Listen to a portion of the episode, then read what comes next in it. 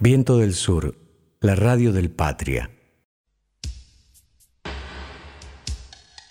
Sinceramente, de Cristina Fernández de Kirchner por Marilina Ross.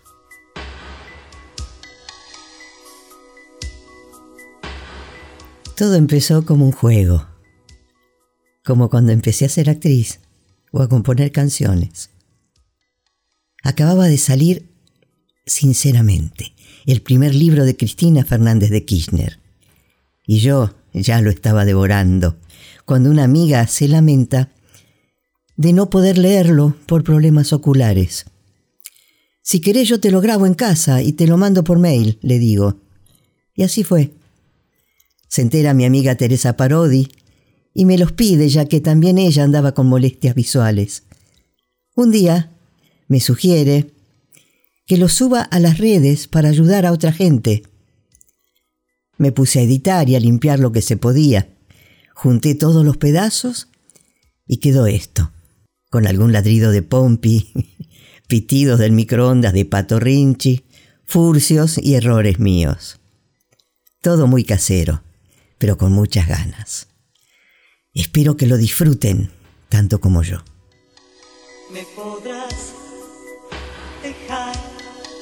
No escucharme más, podrás no sintonizar ya mi frecuencia,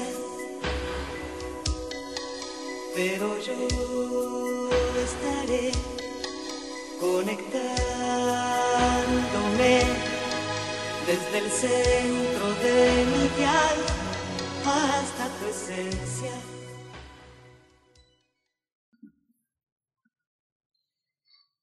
Claudio Bonadío, El Sicario.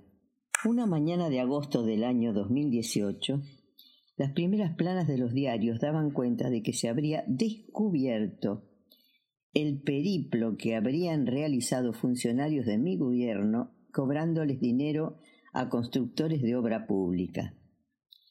Leímos en letra de molde y escuchamos y vimos por radio y televisión que un ignoto chofer de remis fue escribiendo en distintos cuadernos, con una minuciosa y enjundiosa narrativa digna de un gran literato, cada viaje que realizaba transportando a esos funcionarios que iban, siempre según él, en busca de suculentas coimas. Pese a la ausencia de pruebas básicas y elementales, durante 48 horas se sucedieron detenciones y allanamientos, que profusamente difundieron los medios de comunicación a pesar de que el proceso, por orden del peculiar juez actuante, se encontraba en secreto de sumario. Las personas detenidas no pudieron recuperar la libertad y precisamente en estas condiciones fueron convencidos de la conveniencia de reconocer los delitos que se le imputaban. Otros empresarios, también mencionados en las fotocopias, tuvieron mejor suerte, ya que ingresaron en la categoría de arrepentidos, sin haber sido previamente privados de la libertad.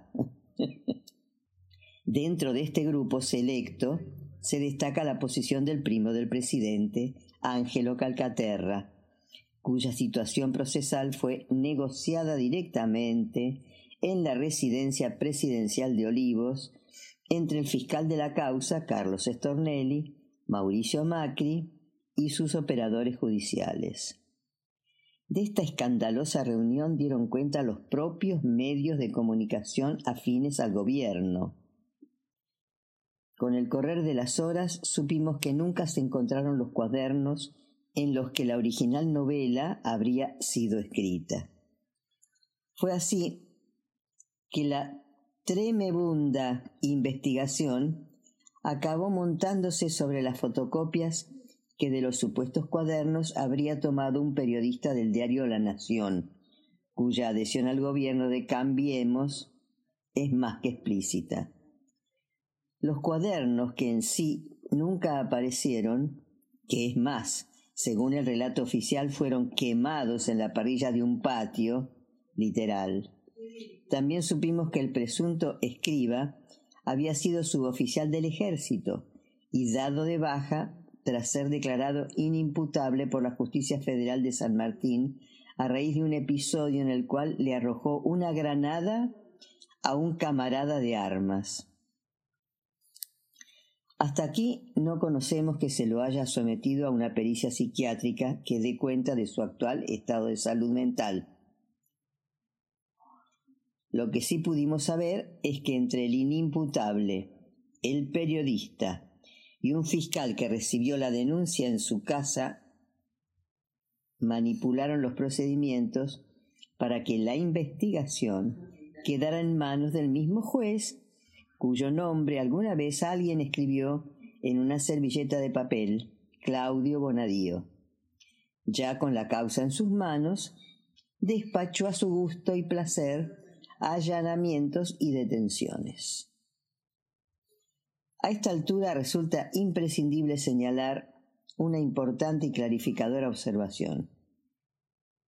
En esta causa, que los medios de comunicación hegemónicos pomposamente presentaron como la gran causa de la corrupción en la obra pública, Lázaro Báez no aparece mencionado ni una sola vez. Ni su nombre ni el de sus empresas figuran en las hojas de los cuadernos. Así, de un plumazo, pasó de ser mi socio de correrías a un ignoto desconocido en lo que habría sido, según esos mismos medios de comunicación, el más enorme festival de repartija de obra pública y de coimas que se haya conocido en nuestra historia.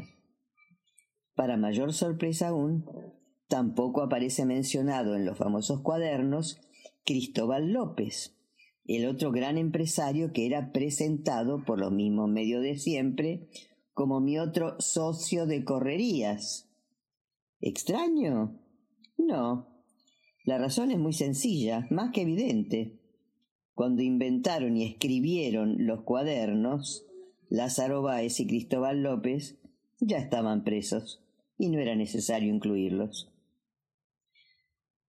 Así las cosas, tratando de no fracasar como otras veces, en esta causa recurrieron a la figura del arrepentido para darle fortaleza a la historia pero no buscaron arrepentimientos genuinos, ni respetaron los procedimientos que la ley impone para aceptar que alguien colabore francamente con la justicia. Simplemente extorsionaron y cambiaron confesiones por libertad. De ese modo convirtieron en un aquelarre que dejó detenido al coimeado, que no se arrepintió, y dejó en libertad al coimeador arrepentido. Una vez más fui procesada y mis casas allanadas. Una vez más se le pidió al Senado mi desafuero para poder apresarme y una vez más se montó un espectáculo mediático que ocupó la tapa de los diarios y el tiempo de los analistas que dominan espacios de radio y televisión. La causa se colmó de imprecisiones y asomaron un sinfín de contradicciones entre lo que fue escrito en los cuadernos y lo confesado por los arrepentidos. Nadie ha podido especificar si los hechos sucedieron en los tiempos y las formas que en las fotocopias de los cuadernos se narra, y nunca sabremos en qué momento esos textos fueron realmente escritos porque la ausencia de los originales impide periciarlos y establecer la antigüedad de la tinta plasmada en el papel. Hasta allí ha llegado la organización delictiva que han tenido los canallas que montaron esta fábula. Con el correr de los días y más allá de tantas desatenciones formales, todo el procedimiento comenzó a enturbiarse. Entonces asomaron públicamente las voces que comenzaron a hablar de presiones para lograr arrepentimientos. Lo dijo el dueño de la editorial Perfil, Jorge Fontevecchia, uno de mis mayores detractores, como lo he señalado en este mismo libro, a quienes los empresarios involucrados en la causa le confiaron el modo en que el fiscal y el juez intervinientes los presionaron para que admitieran su responsabilidad y me involucraran a mí y a funcionarios de mi gobierno. Sin embargo, lejos estábamos de suponer el escándalo que iba a estallar más adelante y que reveló un verdadero modus operandi de no pocos sectores judiciales en la República Argentina. El 8 de febrero de 2019, en el portal El cohete a la luna, y más tarde en página 12, se conocieron las primeras grabaciones de audio, fotografías, filmaciones y capturas de chats que daban cuenta del modo en que el fiscal de la causa, Carlos Estornelli, presionaba a empresarios e imputados a través de un curioso tándem. Por un lado, alguien llamado Marcelo D'Alessio, presentado hasta ese momento por Clarín, La Nación, Canal 13, TN y América, entre otros, presentado como un abogado experto en seguridad y narcotráfico. Y por otro, Daniel Santoro, el periodista estrella en materia de investigaciones contra la corrupción del diario Clarín. En las pruebas difundidas, D'Alessio aparecía reclamando el pago de 300 mil dólares a un empresario a cambio de que Stornelli no pidiera su detención en la causa de la fotocopia de los cuadernos. D'Alessio, un oscuro personaje, comentó muy suelto de cuerpo, sin saber que estaba siendo grabado, los casos en que otros empresarios abonaron cuantiosas sumas de dinero para no quedar detenidos en esa misma causa. Demostraba que una de las patas mediáticas de esta organización era el periodista Daniel Santoro, quien garantizaba el escrache o no en un medio como Clarín, el diario de mayor circulación de habla hispana después del país de España, de los extorsionados por Stornelli. Para ello, exhibía videos de Santoro entrevistando a arrepentidos que luego efectivamente aparecían publicados en Clarín. Dijo ser un informante de la DEA y un hombre influyente en la Embajada de los Estados Unidos.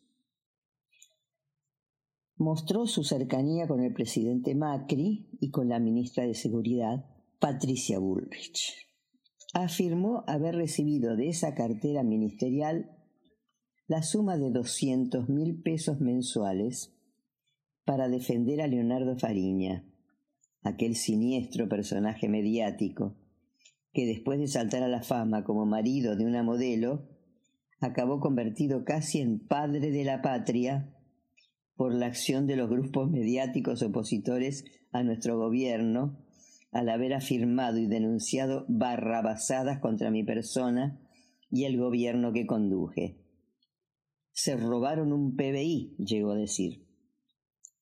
Esa frase, con toda desvergüenza, terminó convertida en letras de molde y titular de la tapa de Clarín.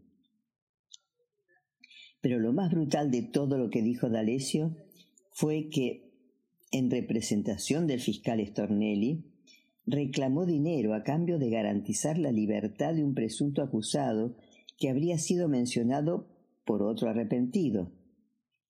Conocimos los textos que por WhatsApp cruzó con el fiscal.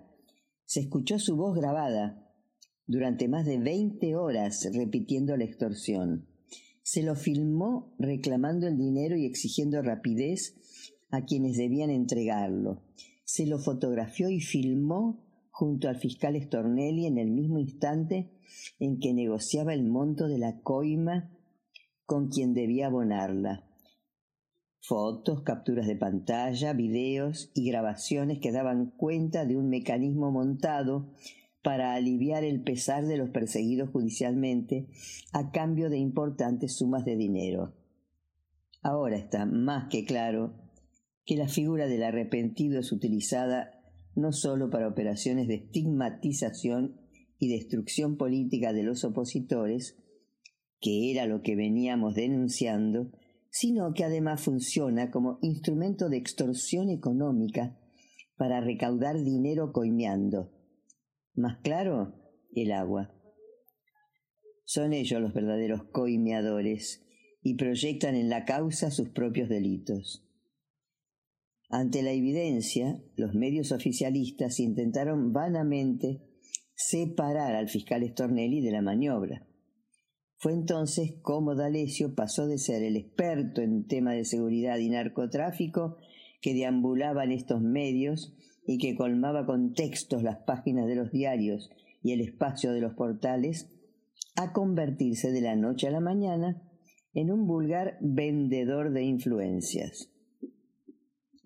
La diputada Carrió, devenida en denunciante crónica y cómplice del ajuste más brutal que se recuerde durante las últimas décadas, se animó a afirmar que quienes hoy están presos a disposición de Stornelli organizaron desde la cárcel una operación contra él y lo denunció recurriendo a escuchas ilegalmente obtenidas.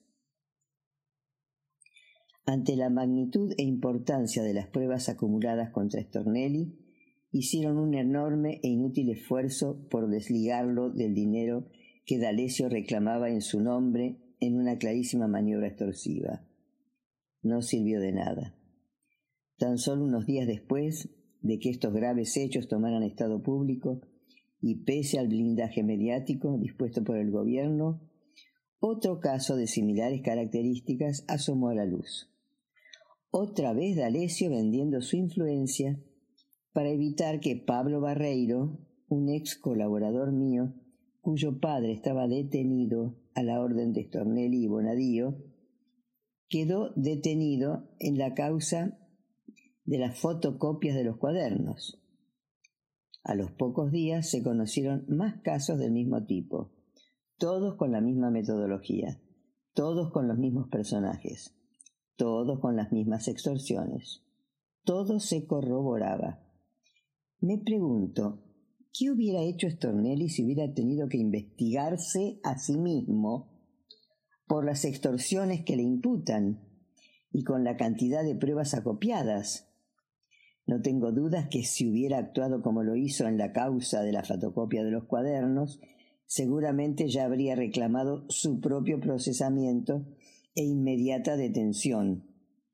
Pero como cuenta con la protección oficial y mediática que impúdicamente se exhibe y que se suma a la doble vara judicial ya naturalizada en nuestro país, Stornelli siguió actuando con absoluta impunidad y como si nada hubiera ocurrido. Es más, si de doble vara hablamos, resulta insoslayable desenmascarar una situación en la que este fiscal federal es también uno de los protagonistas. En el año 2017 y en otra causa judicial, Stornelli, el fiscal que más tarde sería acusado de asociación ilícita, espionaje ilegal y extorsión, pidió el desafuero del diputado Julio Devido. La Cámara de Diputados de la Nación le dio a ese requerimiento un trámite express y en solo una semana, inmediatamente después de las elecciones parlamentarias de medio término de este año, quien fuera ministro de Planificación Federal de nuestro gobierno fue eyectado de su banca.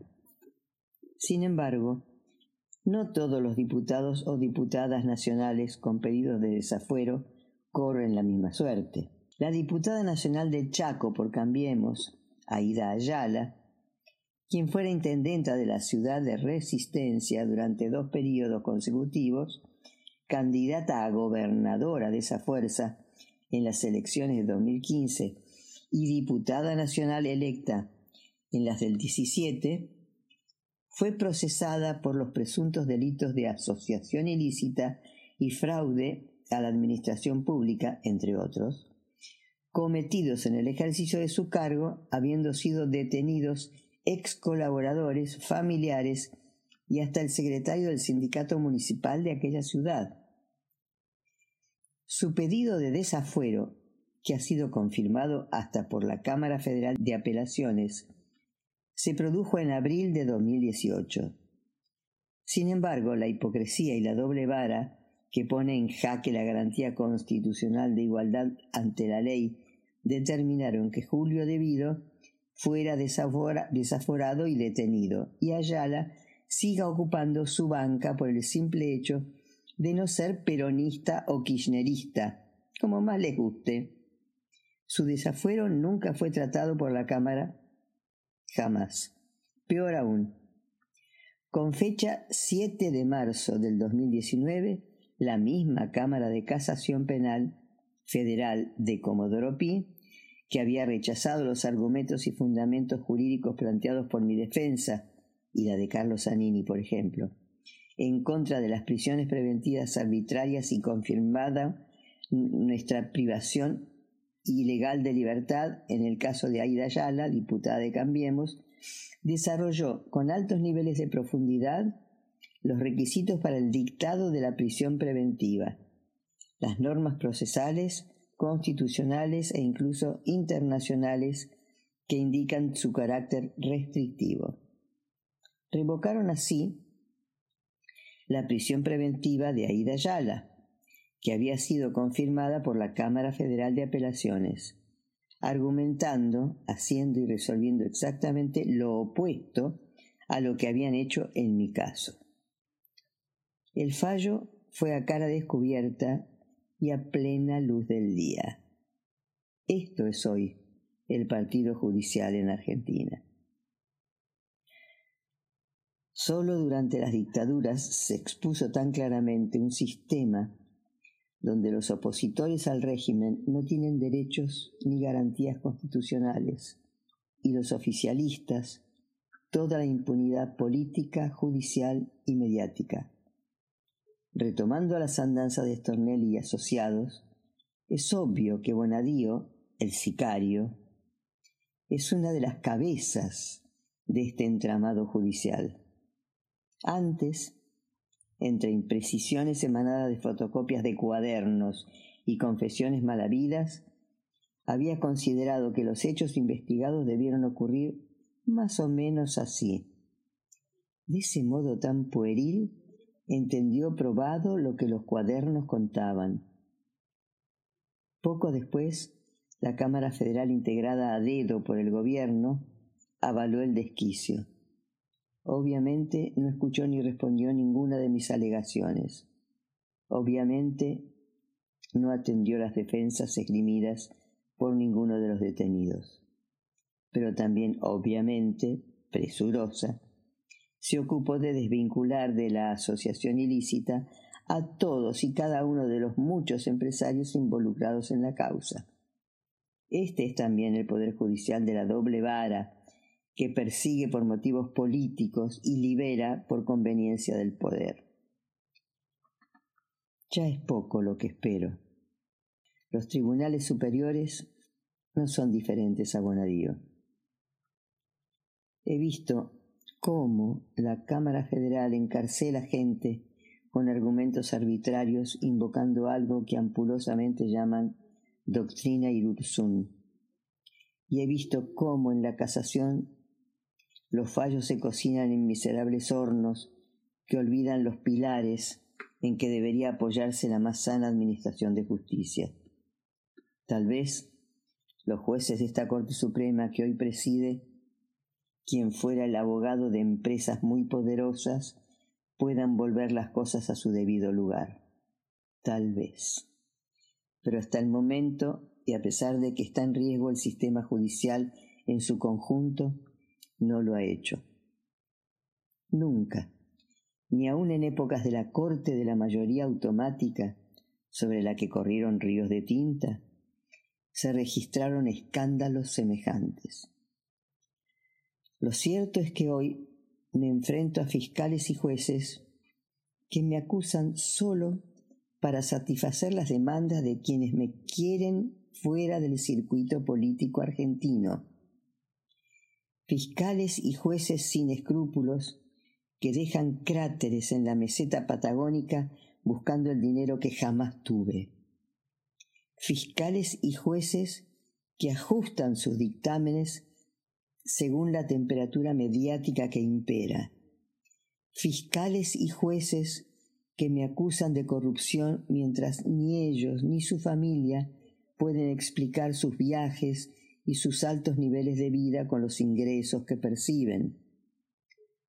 Tengo claro que quienes gobernamos pensando en las necesidades y en las postergaciones que sufren los más humildes y en los intereses nacionales, debemos sufrir el calvario de ver mancillado nuestro nombre y el de nuestros hijos. Tengo claro también qué es el precio que debo afrontar por ser Cristina.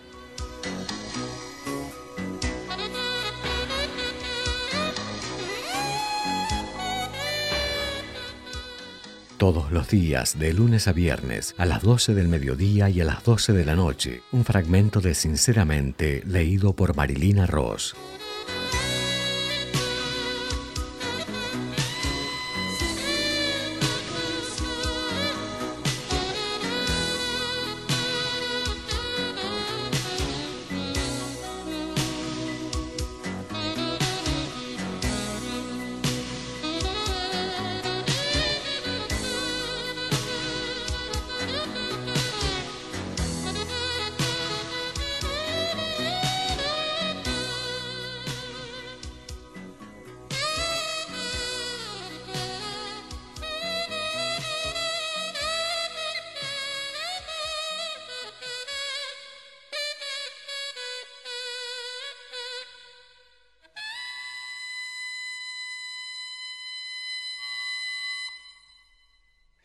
Patria.